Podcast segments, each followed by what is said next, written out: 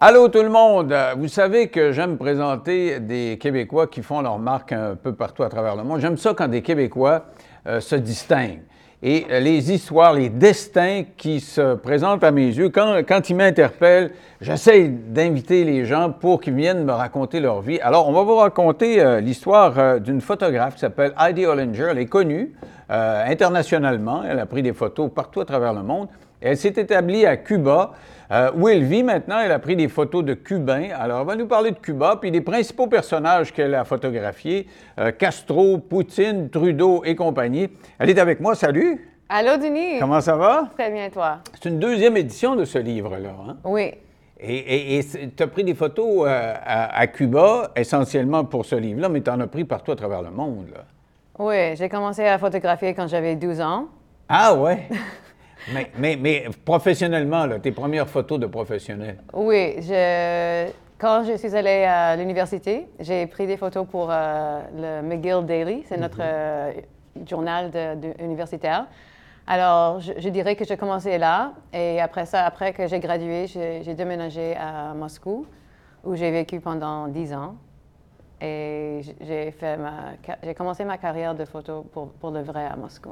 Ah oui, et puis ce qui t'a mis sur la map, là, vraiment, parce que on a appris que tu existais quand on a su que tu avais pris des photos de Poutine. C'était pas rien. Comment tu as fait pour avoir euh, une exclusivité de Poutine?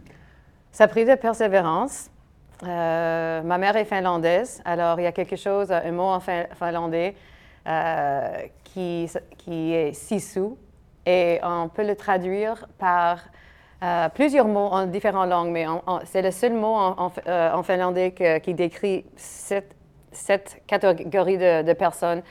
Euh, le sisu, ça veut dire envers et contre tout, never give up, guts, just do it, persévérance, courage, tout ça dans Donc un quand mot. tu cognes à une porte puis ça répond pas, tu cognes encore. Oui, je cogne encore ou je cogne sur d'autres portes et just say, I don't take no for an answer.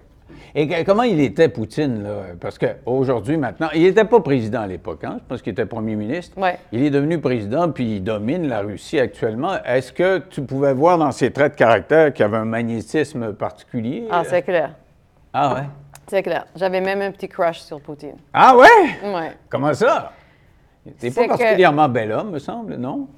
Euh, je dirais c'est juste à, à- à cause de, de sa force que et il he emanates this je ne sais quoi very Il dégage, il dégage quoi? de- Une- de- de la- de la- tu dis de la force, mais de la force dans quel sens? euh, caractère? Il a l'air d'un gars qui sait où il va? il est juste super smart. Ah, Alors oui, quand tu es dans ta présence, tu, tu sens que, que tu es dans la présence de beaucoup d'assurance et c'est- pas n'importe qui. Et est-ce que euh, il a, vous avez parlé ou il, il s'est juste pris une photo puis euh, je m'en vais? ou- Ah non, je l'ai vu, euh, je, je le connaissais, je l'ai vu à plusieurs reprises. Ah oui, oui. c'est que j'étais en Russie pendant 10 ans et j'ai photographié tous les politiciens et il, il me restait juste Poutine. Donc tous les politiciens russes, tu les avais eus dans, le- dans ton viseur, mais pas lui? Oui, et c'était parce qu'il il vient de devenir Premier ministre en juin 2000, euh, 1999 et personne n'avait entendu son nom parce que quand Boris Yeltsin est allé à, à la télévision pour dire qui serait son successeur, successeur il a dit, il a dit, euh, moi je choisis Vladimir Vladimirovitch Poutine. Et personne ne savait de, de qui il parlait. Comme moi, j'étais en train de, j'étais à mon, euh, à mon coiffeur et j'ai dit, oh, c'est, ils ont, il a nommé Poutine. Euh, et le, le coiffeur a dit, ah, génial, la Poutine, ah, c'est mon dentiste. J'ai dit, non, non, non, c'est pas, c'est pas, c'est pas cette Poutine. Alors, personne vraiment connaissait c'était qui Poutine. C'est un inconnu. On, Total- était dans le total inconnu. KGB à un moment donné. Là, Exact. il était à la mairie de Moscou. On ne savait pas trop ce qu'il faisait. Là. Mairie de Saint-Pétersbourg. Saint-Pétersbourg. Oui. Voilà. ouais. Et qu'est- qu'est- qu'est-ce qui est arrivé euh, à- à- entre toi et lui? Là? Tu dis, on s'est vu souvent, là, à quelle occasion? Des, des- des Oh. fêtes? euh? Oui, juste des, fêtes, des événements. Et puis, une fois, j'ai dit, Monsieur Poutine, j'ai photographié tous les politiciens, sauf toi. Est-ce que je peux vous photographier? Et il me répond, je ne suis pas un politicien, je suis un administrateur. Ah, déjà, c'est- il se différenciait des autres. Oui. Et, et, euh, tu parlais assez russe pour euh, communiquer avec lui? Oui, oui, j'ai fait mon, mon degré à l'université en russe. En russe? Oui. Et, pourquoi tu étais fasciné par cette société-là? Euh, je ne sais pas. J'ai demandé à mon père euh, quelle langue je pourrais apprendre. Euh, lui, il était stockbroker, homme, d'affaires. Ah, OK, à la bourse, OK, un broker. À la bourse. OK, un, broker. courtier, Oui, exact. Et lui, il m'a dit, ah, tu, tu, peux prendre japonais pour, pour, pour l'argent, parce qu'à cette époque, le yen était comme très haut en valeur, ou tu peux apprendre le russe pour le nombre de personnes qui parlent russe parce que c'est le plus grand pays au monde. Alors, euh, j'ai décidé d'apprendre le russe. Euh, je, connaissais déjà l'espagnol, alors je devais prendre deux langues. Et j'ai juste tombé en amour avec, euh, avec le russe. Je ne connaissais pas un mot avant que j'avais 19 ans. Ah oui. Et donc, tu vivais là-bas à prendre des photos? Ou? premièrement, je suis allée juste pour pratiquer mon russe. Et j'ai habité comme au beau milieu de nulle part, comme il n'y avait pas, pas une personne qui parlait anglais, alors c'était parfait pour moi. J'ai commencé par enseigner l'anglais à l'Université de Moscou et j'ai travaillé à l'ambassade du Canada. Et après ça, j'ai décidé de, rester encore un an. Et j'ai eu un, job offer des Nations Unies à New York. Euh, et j'étais juste en Russie, c'était ma deuxième année en Russie. Et c'était pour être une guide quadrilingue quadrilingue? Oui, oh, oh. quatre langues, euh, qui oh. parle quatre langues, euh, quatre langues c'est-à-dire russe, anglais, français, espagnol. Oui. Ah, OK. Et pour faire des guides. Donc, tu fais le guide touristique. Oui, aux Nations Unies à New York. Mais j'ai décliné parce que j'étais tellement en amour avec la Russie. Et j'ai resté pendant jusqu'à 2000. Est-ce que c'est parce que tu étais en amour avec un Russe? Parce que souvent, ça aide, ça, non? Euh, non, pas, c'était pas ça. C'était juste le pays. le pays, les gens, la richesse de la langue. Et euh, juste tout ce qui se passait en cette époque, c'était, j'étais là pour toutes les années 90. C'est ça, ça se reconstruisait là, après la chute du mur, euh, la perestroïka, etc. Oui. Mais euh, Poutine, quand tu, quand tu l'as vu, est-ce que tu aurais gagé sur lui qu'il pouvait devenir le, grand patron de la, Russie comme il est devenu? Je pouvais gager qu'il serait un grand patron. Oui?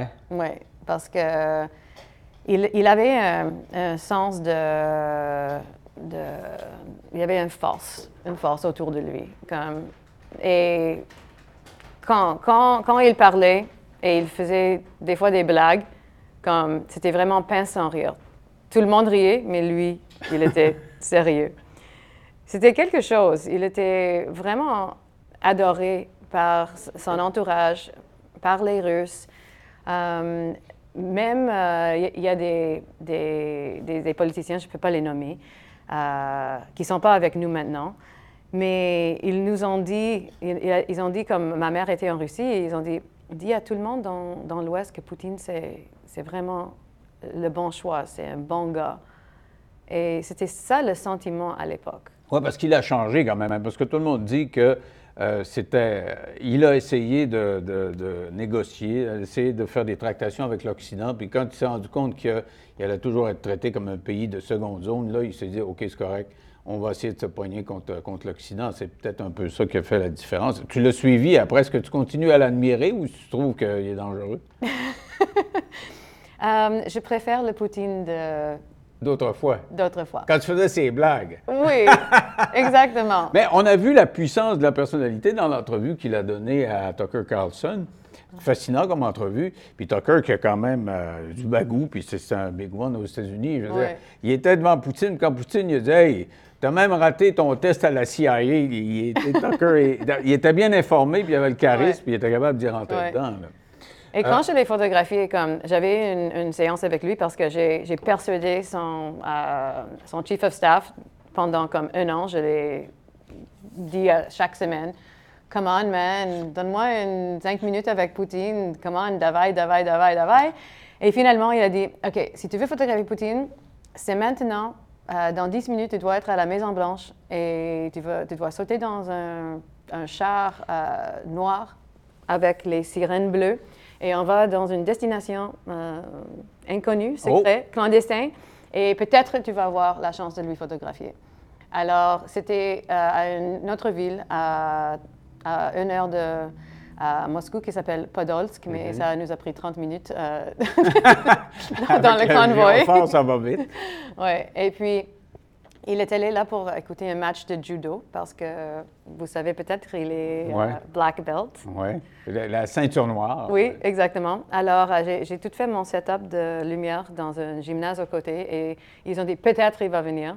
Alors, j'ai attendu, j'ai attendu et finalement, il rentre euh, avec comme 20 gardes-corps. Et j'étais, j'avoue, j'étais j'étais un peu intimidée. Je, je me suis regardée dans, dans le ciel et je me suis dit, oh my God. Et il m'approche et il, il est juste comme moi, je ne suis pas grande, je suis 5, 5 pieds 3, mais il, il, a- il avait comme juste un tout petit peu, il était un peu plus grand que grand, moi. hein, 5-5 Oui. peut-être. Oui. Alors, euh, on s'est regardé dans les yeux et j'ai dit bonjour, euh, Monsieur Poutine, comment allez-vous? Et il m'a dit, est-ce que tu veux savoir honnêtement? Et j'ai dit oui. Et il me chuchote dans mon oreille, excellent. Donc, C'est des moments dont tu te rappelleras toute ta vie. C'est assez extraordinaire. Donc, tu as vu Poutine là, et euh, à un moment donné, tu as fait ton tour de Russie, puis tu dis euh, OK, je m'en vais ailleurs. Et euh, comment tu as fait pour aboutir à Cuba? Là? C'est que je suis allée à Cuba quand j'étais à l'université. Je suis allée juste pour faire une visite avec un, un ami de, de McGill. Et puis, j'ai tombé en amour immédiatement. C'est aussi les gens qui, qui m'ont attirée à Cuba. Euh, les Russes, ils sont tellement gentils et ils ont plein d'âme. Et, mais ça paraît pas au début. C'est comme, tu dois les connaître pour qu'ils s'ouvrent. Et quand ils s'ouvrent, ils sont les plus gentils. Ils vont faire tout pour toi. Et les Cubains sont les, les mêmes, mais les Cubains, c'est immédiat. Oui, c'est comme- ça. hein. Oui. Moi, je suis allé souvent à Cuba aussi, puis euh, c'est comme ça. là. Ils sont très friendly en partant. Là. Tu aimes Cuba? Oui, oui, ah oui, je suis allé au moins une dizaine de fois, c'est sûr. Et euh, justement, Cuba, là, de quoi ça a l'air aujourd'hui? Tu vois, je, euh, je- planifie là, avec ma blonde, on dit on pourrait aller dans le sud. Puis j'aime beaucoup Cuba, puis j'ai découvert un coin à Holguin, une espèce de parc extraordinaire. Puis je me disais, on pourrait y retourner, mais on était allé avant la pandémie. Puis il y avait, il y avait de la bouffe, il n'y avait, tu sais, il y avait pas de pénurie. Ouais. Et là, tout ce qu'on lit sur Cuba, c'est que tu vas aller euh, dans un tout inclus, ou tu vas aller, peu importe où tu vas aller, tu manques de bouffe. Est-ce que, est-ce que le- l'embargo américain est si sévère que ça? Est-ce que c'est, ça fait si mal que ça à l'île? Well, l'embargo américain a toujours touché l'île et ça a toujours nu- nuit l'île. Euh, je ne dirais pas que c'est plus que jamais maintenant parce qu'il y a des nouvelles règles depuis deux ans. Euh, le gouvernement permet euh, les petites et, et moyennes entreprises, actually les micro, petites et moyennes entreprises, ça, ça s'appelle des MIPIME, et ça fait deux ans qu'il les permet. Alors, lorsque, comme, alors qu'avant, il y avait beaucoup de, de euh, tu pouvais juste avoir une licence pour certaines choses. Tu pou- pouvais avoir un, un- un coiffeur, un, un salon de, de- De de- coiffure. Tu pouvais avoir un restaurant euh, et certaines choses comme ça. Maintenant, tu peux avoir presque tout ce que tu veux et maintenant, il y a juste une liste de- des choses que tu ne peux pas avoir. Ah, ah. Alors, Donc, c'est plus facile de s'établir là. oui, exactement. Comme maintenant, tu peux presque ouvrir tout, sauf euh, dans la médi- médecine, l'architecture, des choses comme ça, heavy industry. Tu ne peux pas t'embarquer dans ça. Mais maintenant, il y a une, une grande euh, liste de choses, euh, presque tout que tu pourrais euh, faire. Donc, ça a changé. Parce que quand on voit ça, tu es allé en Russie pendant 10 ans. Tu es, à Cuba depuis combien de temps? Well, j'habite à mi-temps depuis sept ans. Ah, on mais- dit, elle aime le communisme, euh, le socialiste. euh, Oui, c'est ça qu'est-ce que ma, ma mère me dit, tu sais, parce qu'elle est finlandaise. Alors, elle habite, euh, elle est née juste à côté de la Russie. Et mes deux euh, pays préférés, c'est la Russie et Cuba. Alors, ça semble que oui, mais non, c'est vraiment juste les C'est pas de l'idéologie, c'est un, un hasard qui fait que tu es arrivé là. Et tu as rencontré, si Poutine c'est l'homme le plus important euh, en Russie, le plus important à Cuba, ça a toujours été, même s'il est décédé, c'est encore, euh, c'est encore Fidel Castro. Et tu Oui. l'as rencontré, Fidel Castro? Oui, oui, oui. Oui, je l'ai rencontré à quelques reprises. Mais la, euh, une fois, je l'ai rencontré euh, lors d'une manifestation contre l'embargo euh, américain sur le Malecon, qui c'est la grande promenade de, de, de- de 7 km qui... Ah, mais par hasard, il, il allait quand même pas prendre une marche, celui-là, après souper, là, non? Non, c'était, euh, c'était, il était sur un- une tribune Ah, pour, une manifestation contre l'embargo américain. Et puis, j'ai, fait une photo de lui où il regardait dans ma caméra que j'ai imprimé. Et lors d'une autre visite, quand Jean Chrétien était à, à, La Havane, pour la première visite d'un leader canadien en 20 ans, parce que Mulroney n'est jamais allé. Mm-hmm. et c'était Pierre Elliott Trudeau qui était le, le, leader, qui c'est le leader qui est allé avant en, 20 ans, quand il chantait Viva Cuba Libre oh, dans S'entendait bien euh, avec lui. Super bien, super bien. Il, prenait, Fidèle prenait euh, son fils Michel, euh, qui n'est pas avec nous maintenant, mais prenait son petit bébé dans, ses bras. Il y a beaucoup de photos d'ailleurs. Alors, alors Fidèle a rencontré Chrétien et je suis allée pour faire des photos de cette visite. Et j'avais la photo que j'ai prise trois ans auparavant et je voulais que Fidel signe ma photo. Ben oui, on la voit là. Euh, il signe. Euh, oui. C'est comme dédicacé. C'est comme une fan euh, de, je sais pas moi, une fan des Beatles qui voit Paul McCartney puis qui se fait signer ça. Exactement. Et comment tu, comment tu l'as senti, lui? Parce que si on dit de Poutine qu'il est fort, il me semble que euh, Castro, c'est aussi le qualificatif qui va avec lui parce qu'il faisait des discours fleuves, des fois 8, 9, 10 heures, il n'arrêtait pas de parler, puis il prenait de la place, il était grand, et il était expansif. Comment tu le percevais? Comment tu percevais son énergie à Castro? Oui, oui, la même. Et tout le monde autour aussi. Euh, je me souviens qu'on était à l'aéroport quand Jean Chrétien partait et il y avait un scrum à la dernière minute et il y avait une reporteuse de CNN qui faisait une entrevue avec lui, mais Comment est-ce qu'on dit en français? She was drooling. ah oui, elle était, impressionnée, mettons. oui, très impressionnée. Oui, tout le monde, c'est impossible d'être pas impressionné dans sa présence. Et, est-ce qu'il il, a signé manifestement la photo, mais tu jasé un peu avec lui ou? Ah oui, mais c'était impossible de le faire signer ma photo. J'ai demandé au protocole du, Canada et ils ont, dit, ils, ont, ri à moi. Ils, ont, ils ont dit Ah oui, oui. Oui, oui, ils ont dit Donne-moi la photo, donnez-nous la photo, on va donner au protocole cubain et peut-être euh, il va signer. J'ai dit non, non, non, je, garde ma photo et j'ai décidé que je vais essayer de le faire. Et j'ai réussi à le faire après trois jours, mais c'était comme la dernière minute euh, de, la visite où Chrétien et Castro se serraient les mains et il y avait tous les journalistes à côté de moi. Et ils partaient pour un souper dans la palace de la Révolution. Ah ouais, ouais, le fameux palais de la Révolution. Oui. Et c'était ma dernière chance et, et c'est comme, c'était presque échoué parce qu'ils ils, ont serré les mains et ils sont partis, ils ont dit adios. Mais et je, je, sentais dans mon estomac comme un sentiment comme de regret qui, était, qui me faisait tellement mal que j'ai fait quelque chose qui était pas permis, mais c'était meilleur qu'avoir ce sentiment de regret que je sentirai toute ma vie. Alors, j'ai crié après Jean Chrétien, qui était déjà comme à 10 pieds, comme parti avec Fidèle.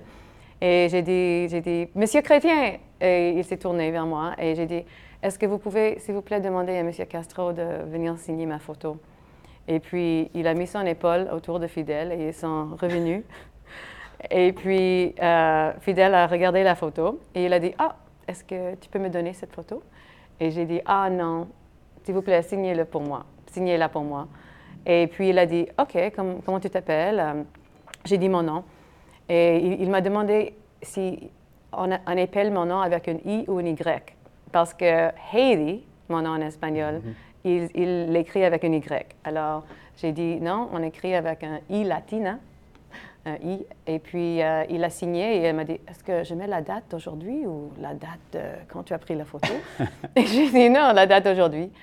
Et euh, après ça, euh, tous les journalistes voulaient voir la photo. Et alors, on a, on a fait on a flippé la, la photo. Et, et le lendemain, j'ai appelé mon père pour lui dire que j'ai rencontré Castro parce que c'était à cause de lui que je suis allée à Cuba parce que j'étais à Mexique, je prenais des photos pour un, magazine de voyage russe. Et mon père m'a appelé au Mexique et il a dit Heidi, get your butt over to Havana now. It's the first visit in 20 years. Première visite en 20 ans de, de notre de, d'un premier ministre canadien. Vas-y, grouille-toi, va couvrir Oh. Chrétien, puis tu vas voir euh. Oui, exactement. Alors, j'ai, comme arrêté au milieu de mon voyage euh, au Mexique et je suis, euh, j'ai pris des avions et des autobus pour me rendre à La Havane à temps. Et puis, quand j'ai dit à mon père que j'ai rencontré Castro, et merci de, de, m'avoir poussé pour aller à Cuba, il a dit on sait parce que dans tous les journaux au Canada, il y a une photo de toi et Fidèle et Jean, Jean Chrétien est quelque part en arrière. Avais volé la vedette de Chrétien. Et euh, ben, parlant de premier ministre euh, canadien, il y a- il y, a, euh, il y avait M. Chrétien, mais tu as photographié aussi euh, Justin Trudeau. Oui. C'est une, une photo, euh, une photo assez spéciale. Il a, il a l'air presque d'un symbole sexuel, en tout cas d'un- d'une big star de cinéma. Ra- Raconte-nous comment tu as pris cette photo-là.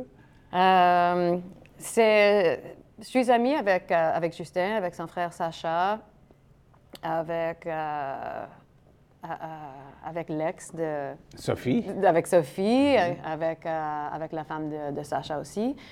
Et puis, j'ai photographié le mariage de Justin et Sophie. Et à un certain moment, euh, j'ai fait une séance de photos en studio de, de Justin. Et il était vraiment comme, habillé très dé- décontracté, en, en- en jeans euh, déchirés. Et il s'est étendu comme très confortablement sur le, la chaise. Et j'ai eu un cliché. Et puis, quand il est devenu premier ministre, euh, c'était à la une de New York, The New Yorker, à New York. Et c'était comme écrit Pourquoi on n'a pas un premier ministre comme ça ici aux États-Unis? C'est drôle parce que maintenant, pour la droite américaine, Trudeau, c'est diable sur deux pattes. Ouais. Mais, mais c'était toute une photo quand même. Il fallait être ami. On, on comprend qu'en étant ami, euh, tu peux demander à, à quelqu'un qui éventuellement est premier ministre de, de se tenir aussi, euh, aussi d'une façon aussi dégagée que ça devant, devant un appareil. Normalement, ils sont plus poignés que ça.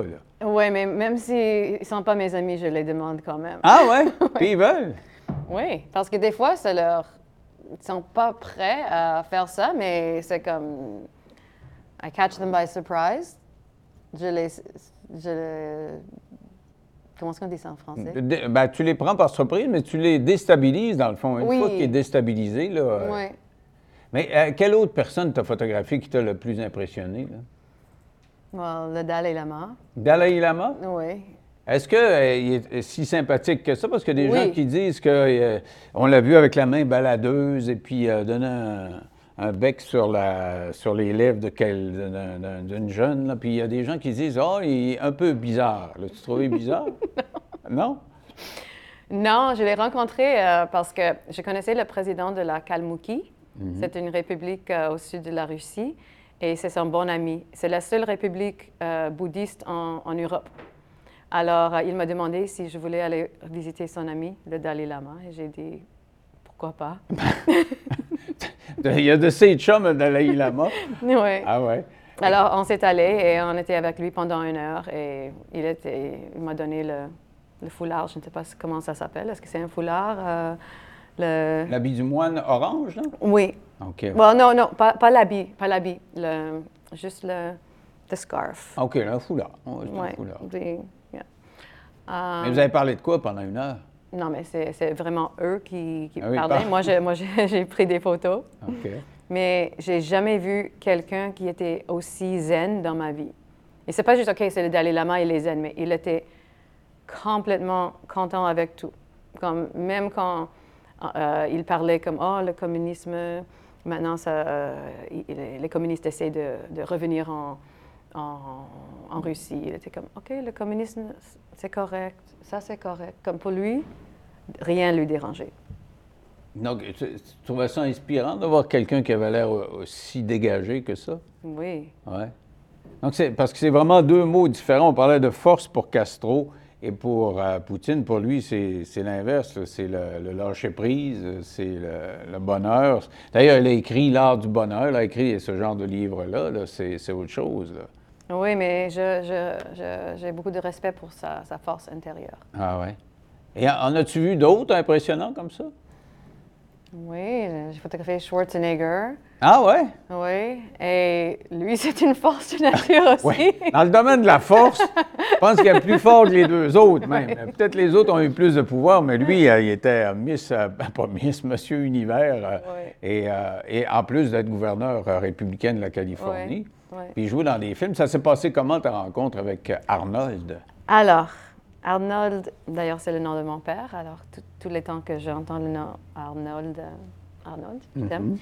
Euh, c'est que j'ai photographié, j'ai fait aussi beaucoup d'événements, euh, de, de- de séances corporatives. Et Schwarzenegger est venu à Montréal et la Chambre de commerce de Montréal a, a hosté un événement.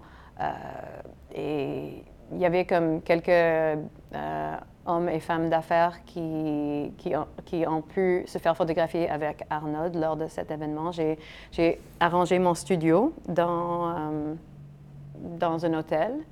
Et puis, euh, mais j'avais organisé que j'avais quelques minutes seule avec Arnold, alors pris, je, l'ai pris en photo.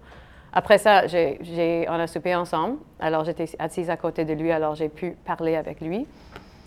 Euh, et une chose qu'il m'a dit que je, je me souviens toujours, et ça, ça m'aide des fois quand, quand j'essaie de, de- d'être fort, disons, mettons. Euh, et il, il m'a dit qu'on doit commencer par contrôler notre vie, contrôler nous-mêmes, notre intérieur. Et après ça, on peut contrôler les autres. Ouais. Ouais, c'est sûr que contrôler les autres avant de se, contrer- euh, de se contrôler soi-même, c'est un petit peu plus compliqué. là. Mais, mais c'est quelqu'un d'impressionnant quand même. là. Je le voyais en entrevue, euh, je pense, il y a quelques semaines. Et euh, malgré cette euh, puissance, là, il a vieilli pour loin, il a moins de muscles même. Mais euh, c'était quelqu'un qui a, qui a intelligent quand même. C'est ça qui est extraordinaire. Et il s'est construit à partir de zéro tout le temps. Il, il est devenu bodybuilder, devenu le meilleur au monde. Il voulait faire de la politique, s'est fait élire euh, gouverneur euh, de Californie. Il, il se donnait des défis que le commun des mortels n'aurait pas, euh, pas réussi. Je vais être une vedette d'Hollywood. C'était le meilleur vendeur au guichet. C'était la- l'acteur qui attirait le plus de monde. C'est c'est quelqu'un d'extrêmement déterminé. Là. Oui, et il était déterminé aussi de garder son nom Schwarzenegger parce que son agent lui a dit Ah, tu dois changer ton nom parce que tu vas jamais être quelqu'un célèbre avec un nom comme Schwarzenegger. Et il a dit Non, je garde mon nom. Est-ce que tu sillonnes encore le monde à la recherche euh, de, de photographies comme ça ou tu es basé dans ton Cuba? Puis, euh, parce que là, ton livre, c'est sur euh, la Havane, c'est toutes sortes de belles photos de la, de la Havane pour qu'on comprenne ça. Est-ce que est-ce à dire que tu passes ton temps là puis tu as oublié la- le côté un peu, euh, un peu vedette là, de, de ta carrière là, où tu as fait des gens connus? Ben non, je photographie les vedettes à la Havane. Est-ce qu'il y a des vedettes qui y vont? Well, je veux dire les vedettes cubains, par exemple. Et euh, et il y, a- il y a aussi des vedettes euh, mondiales qui viennent euh, pour des concerts. Malheureusement, j'ai pas vu les Rolling Stones quand ils Ben étaient... oui, ils sont allés. J'ai Ouais. vu, euh, j'ai vu le documentaire. là, et ce qui est extraordinaire, les Rolling Stones arrivent à, à Cuba. Cuba qui est fermé, en principe, et qui n'est pas perméable, en principe, à la culture occidentale.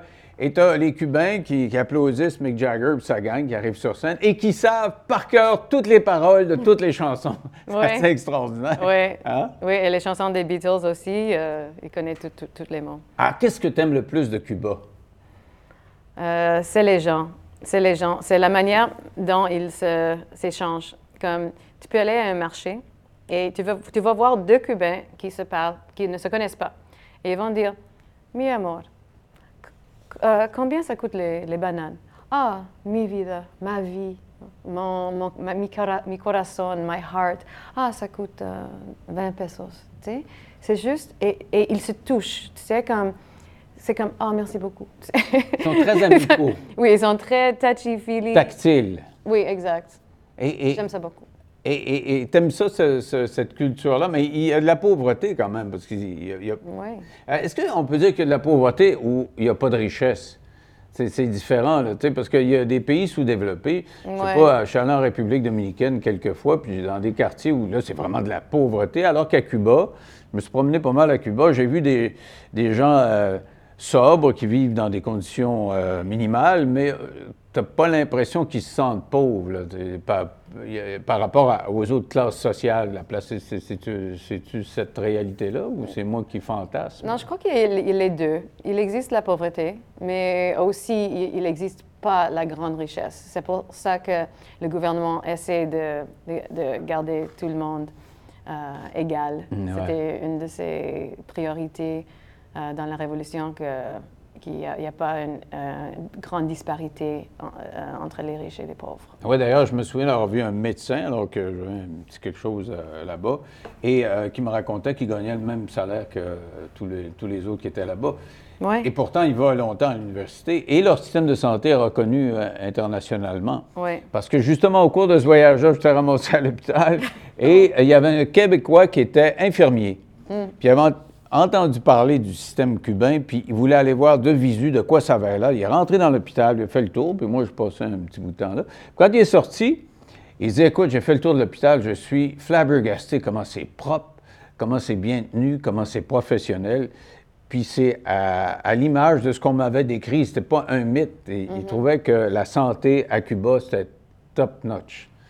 As-tu vécu ça? Tu étais oui, dans les hôpitaux? Oui, oui, oui, bien sûr. Euh, parce que mon fils a, étudié là-bas. Il a eu son baccalauréat international à l'École internationale de La Havane. Alors, euh, oui, il a beaucoup euh, été à l'hôpital pour des différentes choses. alors, moi, j'ai toujours eu des, des bonnes expériences. ils sont comme les meilleurs docteurs dans le monde. Ben, c'est ça, c'est que c'est un pays, en principe, qui n'est pas riche, sous-développés. Mais euh, lors de la révolution culturelle, euh, euh, leur, grande campagne d'alphabétisation en 62, Exactement. ils, ont montré à écrire et à lire à tout, le monde. Dans les fins fonds des montagnes, tout le monde a appris à lire et à écrire. Donc, c'est un grand bon pour eux autres. Oui.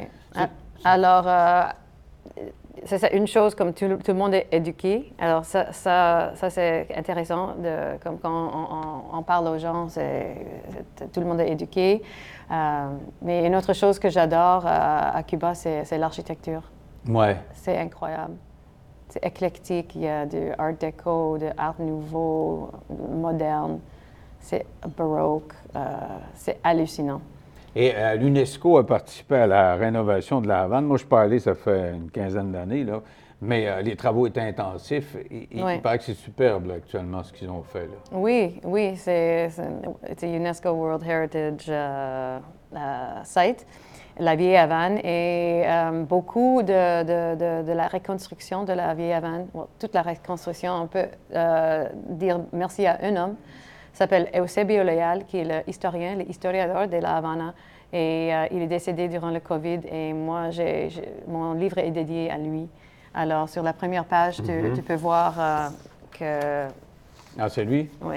Ah, oui. Il, était en charge de toute la reconstruction de, Mais on le voit avec ton livre dans, la main, en plus de ça. Dans le sens du punch puis du marketing. C'est moi donc ton livre, là. Ah, et, je pourrais parler de Arnold aussi, mon père, parce que j'ai trouvé une photo de lui en 1955 à, à, Parque Central à La Havane. Et mon fils Luca Hollinger, qui est aussi connu sur le nom Rondo Banks, m'a photographié dans exactement la même place. Ah ouais, ah, mais, mais, des années après. Oui. Et mais ton père est allé, c'était pas encore Castro n'avait pas encore fait sa révolution. Exactement. En 55, C'était en 59. Et là, dans le livre, on parle de 300 raisons d'aimer la Havane. Euh, il y a des choses qu'on ne connaît pas nécessairement, nous, les touristes. Euh, qu'est-ce que tu nous conseillerais quand on va à la Havane d'aller voir, en plus de ce qu'on ne peut pas manquer là-bas? OK, mais Denis, maintenant, tu vas connaître tous mes secrets. Mm-hmm.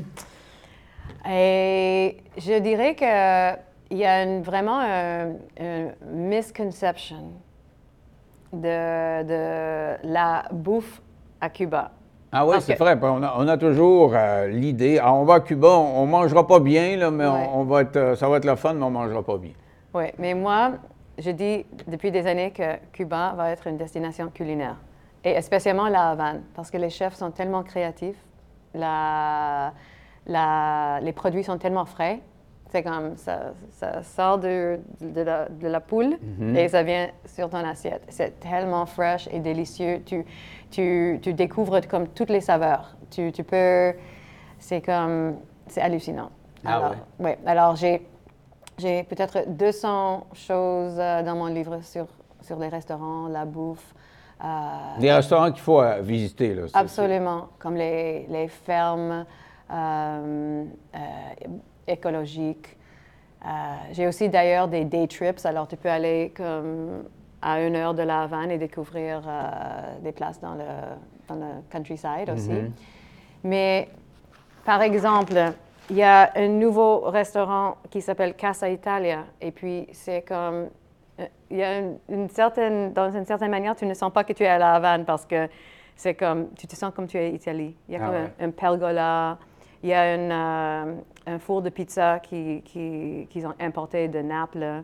Alors, c'est comme super chic et beau. Et la bouffe est hallucinante. Alors, je parle de, des endroits comme ça et des endroits qui existe euh, depuis toujours, euh, depuis 20 ans à peu près, comme un des plus célèbres qui s'appelle La Guarida. Et tout le monde le connaît à cause de l'escalier. Ah ouais? Qu'est-ce qu'il y a de spécial? C'est que tu dois monter deux étages pour aller à ce restaurant. Des fois, il y a du linge, comme des draps, du linge qui, que tu dois comme passer à travers. et il y a la, patine sur euh, les murs qui est hallucinant et belle. Et c'est un des plus euh, des restaurants les plus célèbres. Ah ouais. Depuis 1994. Et euh, il y a une nouvelle place qui s'appelle Bleco, qui a un DJ, tu regardes le Malecon, tu regardes les Straits of Florida, le, sunset, c'est incroyable. Et une de mes places préférées, c'est une boutique hôtel qui s'appelle Malecon 663. Et alors tu es comme sur le rooftop et tu as l'air comme, tu vois la mer et tu as l'air que tu es dans un bateau et que tu voyages. Et il y a toujours de musique live, comme ah un peu partout à La Havane. Et, et, le temps est bon. On, sent l'odeur de la mer, hein, parce qu'on on est à côté de la mer tout le temps. Là. La mer est omniprésente. Donc, c'est un voyage perpétuel que tu nous proposes, que toi, tu fais là-bas à Cuba.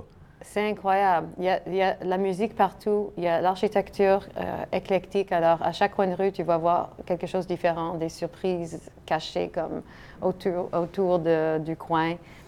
Euh, il y a des choses glorieuses comme le Capitolio. Mm-hmm. C'est euh, où, est le Parlement? C'est récemment rénové avec des, des gold leaf, comment est-ce qu'on dit? avec des, des euh, gold, en, or, des dorures, voilà, des dorures. Dorures? Mhm. C'est récemment rénové avec des dorures euh, qui étaient euh, données par les Russes. Ah ouais. Et juste même comme voyager dans les dans les voitures des années 80. Ah oui, ça, c'est assez extraordinaire. ça, c'est omniprésent. Oui. Il, est, euh, puis des peintures euh, assez euh, spectaculaires. On voit turquoise, mais ils font eux-mêmes leurs pièces, hein, parce qu'il n'y a plus de pièces disponibles. Ça, c'est des voitures qui étaient sur l'île avant la Révolution, donc qui datent de avant 1950. Oui, alors ça, c'est des voitures des, années, ça, c'est des années 40, mm-hmm. mais la plupart, c'est des, voitures comme les décapotables des années 50. Ah ouais. Ah, ça, c'est vraiment caractéristique à Cuba. Là. Oui. Écoute, c'est assez extraordinaire. Comment tu vois la suite des choses pour ta vie? Tu vas-tu devenir cubaine ou euh, c'est quoi tes plans? Euh, si je marie un Cubain, euh, je pourrais devenir cubaine. Et puis, non, en as-tu rencontré quelqu'un d'intéressant, non? non J'ai un chum québécois. Ah, québécois. Oui, mais je suis résidente de, de Cuba. Et, c'est compliqué d'avoir des papiers puis de... Euh, je voulais dire à, tout le monde, spécialement les Québécois, parce qu'ils me demandent souvent euh, comment est-ce que j'ai une maison à La Havane? C'est que moi, je loue à long terme du gouvernement et c'est possible de louer une maison à long terme. Moi, je loue ma maison pour 10 ans. J'ai pu faire la reconstruction, les rénovations. Et euh, à cause de ça, j'ai eu ma résidence. Mais tu dois faire une entrevue. Tu dois prouver que tu adores Cuba pour mhm. avoir la résidence. Ah ben toi, euh, tes preuves sont faites. J'ai avec ton livre. Tu dis aux fonctionnaires, tiens, ça me prend le permis, là, tu vas l'avoir. C'est ça avec un livre comme ça. Et, euh, mais, mais donc, pour la suite des choses, tu dois résider là puis euh, travailler à prendre des photos un peu partout à travers le monde? Ou? Oui, et je prends beaucoup de photos ici à Montréal. Et, et mes deux fils ouvrent une agence créative qui s'appelle Honey Ice et ils offrent la photographie et la, la production vidéo. Et euh, moi, je vais être un de leurs photographes. Oh, ah, tu as été engagé par, par tes enfants. Il faut dire que Luca est celui qui a pris les photos de l'indicatif euh, quand on commence le show. Là, euh, il y a plusieurs photos, là, puis c'est ton fils qui a pris ces photos. Oui. Donc, le livre s'appelle euh, 300 raisons d'aimer la Havane. C'est aux éditions de l'Homme. C'est une réédition. Puis c'est plein, plein, plein de photos, de belles photos, puis des belles histoires. Merci beaucoup, Heidi. Ça a été un grand plaisir. Merci, Denis.